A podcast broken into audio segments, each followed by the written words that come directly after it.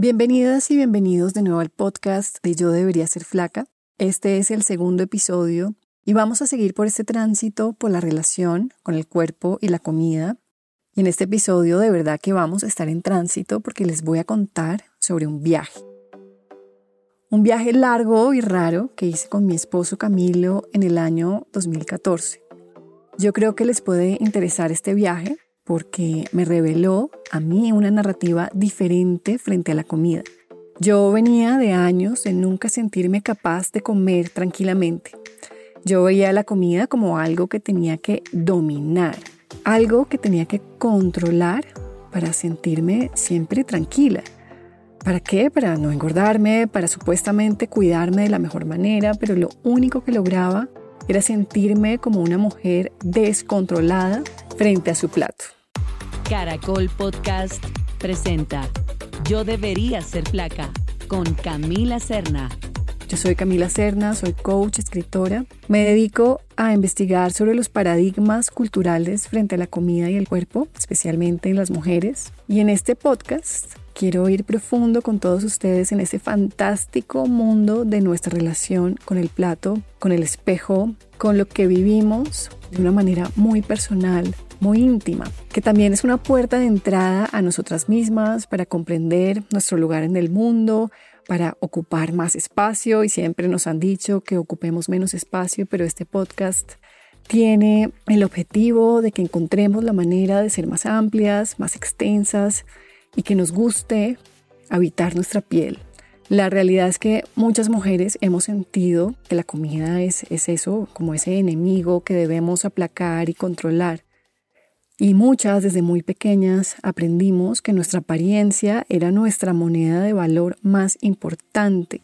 Y cuando uno cree eso, pues la relación con la comida sufre porque lo que vamos a querer hacer es controlar y vigilar cada bocado que nos ponemos en la boca para poder encajar en esos moldes. Entonces hacemos dietas, vigilamos, restringimos, porque no queremos engordar, porque creemos que nuestra hambre no es confiable y tengámoslo muy claro, comer es un instinto, es un requisito de supervivencia y no vamos a poder subyugarlo a punta de fuerza de voluntad como nos han dicho que es posible.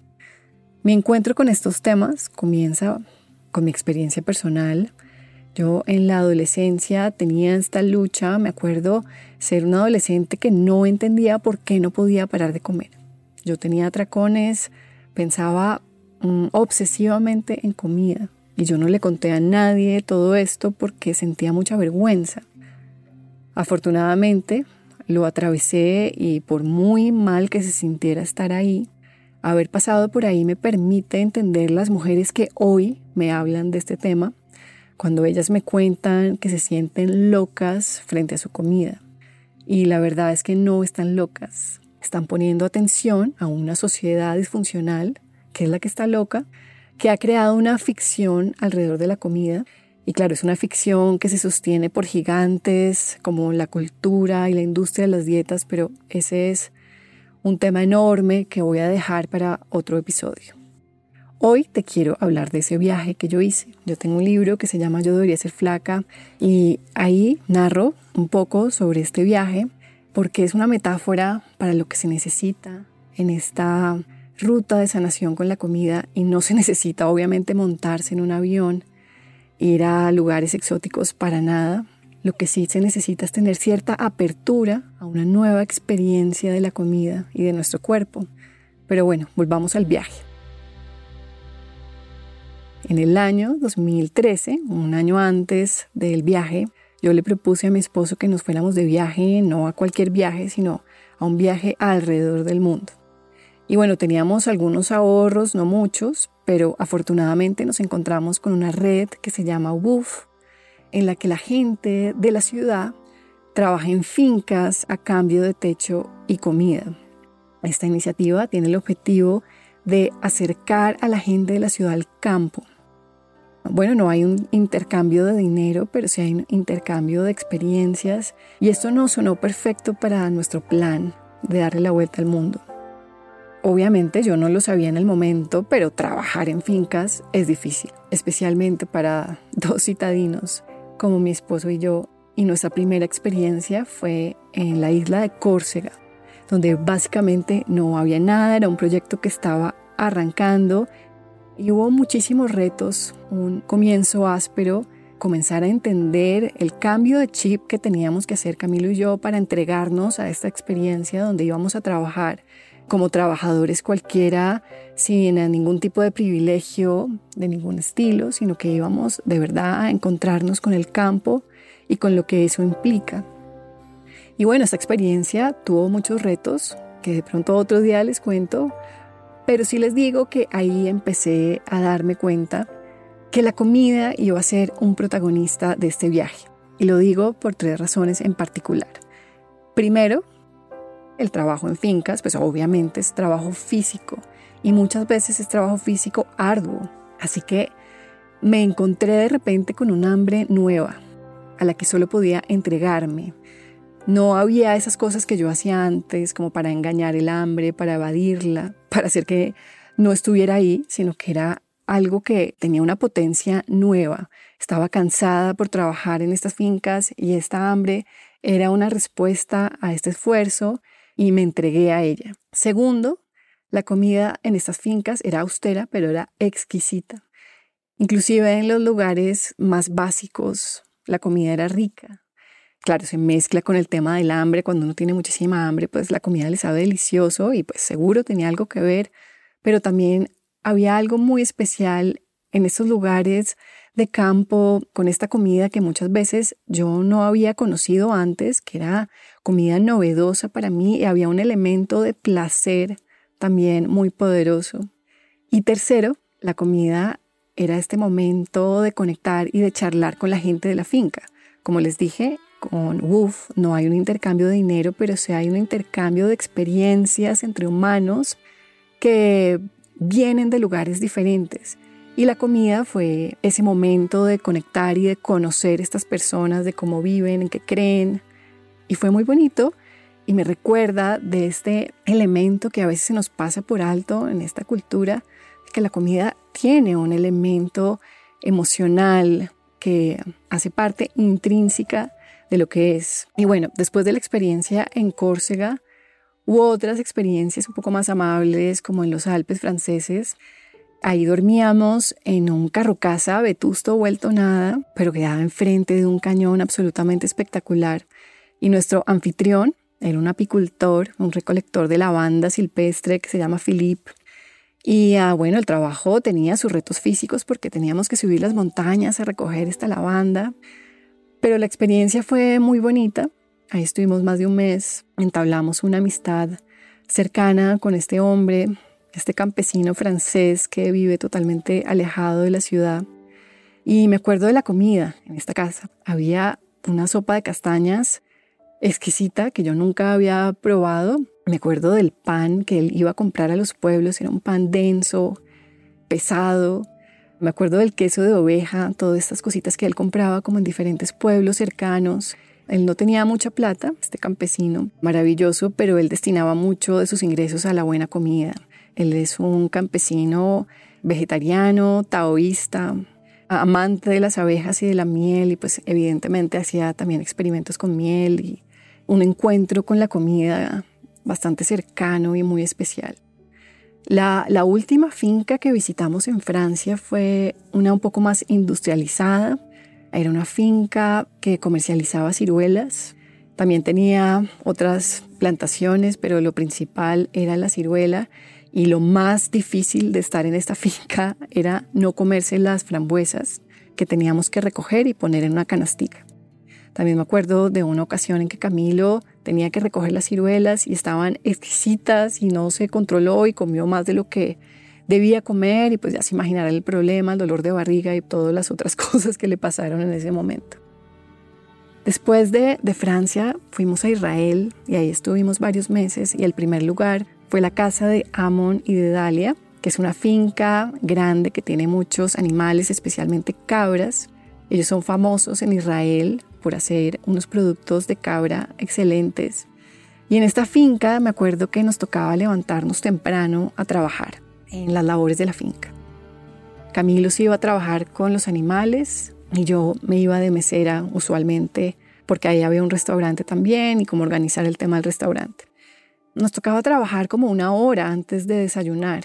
Para el momento del desayuno ya todos los woofers, como nosotros, nosotros éramos los woofers, pues ya teníamos hambre y nos sentábamos todos a la mesa a desayunar. Y me acuerdo de estos desayunos, pues con unas ensaladas y unos vegetales frescos y vinagretas. También unos productos de cabra experimentales. Ellos hacían una cantidad de quesos que llevaban años y años ahí añejándose. Hacían yogures muy fermentados, que les llamábamos el yogur burbujeante. Y la verdad era un momento muy especial. Me acuerdo de la, de la cocina de Dalia, que parecía un laboratorio de esta pareja, pues era bastante peculiar. Ellos habían sido nómadas y ahora pues vivían en unas carpas en esta finca, pero tenían pues todas unas historias para contar. En todos estos lugares me encontré con la comida tradicional de los países y me deleité probando de todo. Después de Israel pasamos un rato por Turquía y después en Indonesia, ahí también comí delicioso. No estuvimos trabajando en fincas, estuvimos descansando, preparándonos para Hawái, que fue la última parada del viaje. En Hawái, que es un destino que menciono en mi libro, algo ocurrió, curiosamente, tal vez porque fuera la última parada, ya estábamos acercándonos a casa, pero comencé a sentir la vieja lucha con la comida, otra vez algo que había quedado como en pausa en los últimos meses. Comencé a sentir el agarre otra vez de esa lucha, de esa compulsión por la comida. Y lo menciono en mi libro porque terminé publicando una lista que escribí en Hawái que se titulaba No sé qué funciona para sanar una lucha con la comida, pero sí sé que no funciona. Y hubo algo muy emancipador de tener claridad sobre lo que no funciona. Y de hecho, de esto vamos a hablar en el próximo capítulo de este podcast. Y te cuento toda esta historia porque han pasado los años y yo ya no siento una lucha interna con la comida y el cuerpo. Y la verdad es que vivir así es como un milagro que le deseo a todas las personas. Y es posible para todas las personas, inclusive si ahora tienen una lucha con la comida que se siente imposible. Como te dije anteriormente, es importante comenzar a reconfigurar nuestra narrativa frente a la comida. Hoy en día, las narrativas que nos vende la cultura y el mercadeo incluyen mucha preocupación por la salud. Así que ya no solo vigilamos nuestra comida para estar flacas, sino que tenemos unas ideas sobre la comida como la llave para la salud perfecta. Siempre una versión idealizada de la comida o de nuestro comportamiento con la comida. Y claro, yo creo que la comida importa, claro que sí, pero tiene una importancia relativa, no absoluta. Y cada vez me convenzo más de que la obsesión frente a este comer perfecto es solo más de lo mismo, más de estos ideales que nunca alcanzamos. Así que, como te dije, no hay que irse de viaje para crear esta nueva narrativa, pero sí tenemos que hacer una especie de viaje interior que nos permita salirnos de lo conocido y tener una experiencia corporal, directa, física de la comida que es diferente, que no viene de la mente y de estas ideas sobre lo que deberíamos comer. Para mí estar cansada después de trabajar en las fincas y después de tener esa hambre y sentarme a comer fue una experiencia en donde era innegable esta potencia del hambre, de lo confiable que es y de lo fundamental que es sentarnos a comer disfrutando lo que comemos. Y las comidas obviamente no tienen que ser exóticas ni cosas que se consiguen en solo un rinconcito del mundo, pero sí que haya un elemento de que nos guste lo que comemos, reconectemos con ese placer, mucho más allá de esos alimentos seguros, entre comillas, que nos ha vendido la cultura de dietas, porque no engordan o porque son conducentes supuestamente a la salud perfecta. Claro, también permitamos que la comida tenga su elemento emocional. Últimamente pareciera que la comida tiene que ser esa gasolina pura y perfecta para la máquina que es nuestro cuerpo. Es como si la relación con la comida tuviera que abstraerse de toda emocionalidad, como si fuera un pecado comer porque estamos celebrando. Y aceptar este elemento emocional, De hecho, nos ayuda a regularnos con la comida, no lo contrario. Al final lo que veo en mi trabajo como coach es que hay mucha desconfianza en nuestra relación con el plato. Por eso no nos permitimos disfrutar demasiado la comida. Nos da miedo. Más bien queremos que cada bocado sea hiperfuncional. Y la verdad es que contrario a lo que muchos creen, esta rigidez afecta nuestra capacidad de confiar en que vamos a saber navegar el universo de la comida. Entonces acordémonos al final Comer tiene mucho significado, puede ser amor, puede ser el recuerdo de un lugar de crianza, puede ser un símbolo de vínculos, de conexión. La comida también es un sustento y es placer y se diseñó para ser reconfortante y claro, también es un sustento biológico innegable, combustible que nos permite vivir, pero es muchas cosas.